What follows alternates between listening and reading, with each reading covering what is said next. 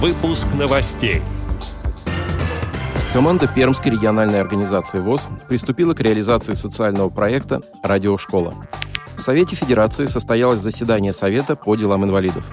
Теперь об этом подробнее. В студии Антон Агишев. Здравствуйте. Социальный проект Пермской региональной организации ВОЗ «Радиошкола» стал победителем первого конкурса Фонда президентских грантов в этом году.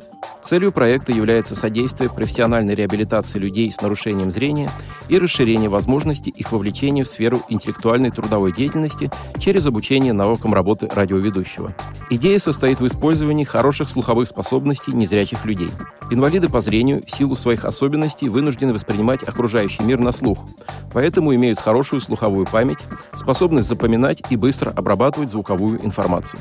Проект предполагает организацию в пяти территориях Пермского края радиошколы для молодых инвалидов по зрению. Программа занятий будет содержать теоретическую часть в онлайн-режиме и практическую часть. Для практических занятий будут оборудованы пять рабочих мест с использованием специальных компьютерных программ для незрячих.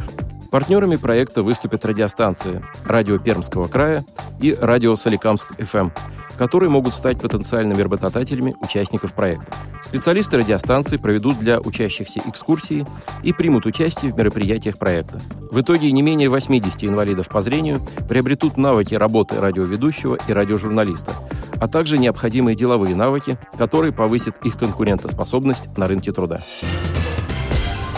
5 апреля в Совете Федерации состоялось заседание Совета по делам инвалидов при Верхней Палате. Со своим обращением к сенаторам выступил Павел Рожков, президент Паралимпийского комитета России, который попросил помочь с открытием спортивных баз для тренировок паралимпийцев на территории страны.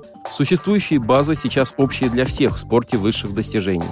Места всем не хватает, особенно после лишения наших спортсменов возможности практиковаться за границей, заявил Павел Рожков. На Дальнем Востоке имеются базы для тренировок паралимпийцев, однако в последнее время тренировались в основном на зарубежных площадках.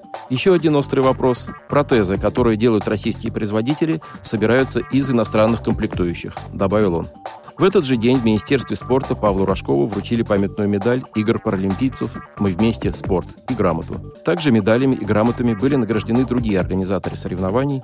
Это Юрий Южаков, заместитель губернатора Ханты-Мансийского автономного округа, и Лидия Абрамова, президент Федерации спорта слепых. Отдел новостей «Радиовоз» приглашает к сотрудничеству региональной организации. Наш адрес – новости собака радиовоз.ру. О новостях вам рассказал Антон Агишев. До встречи на Радиовоз.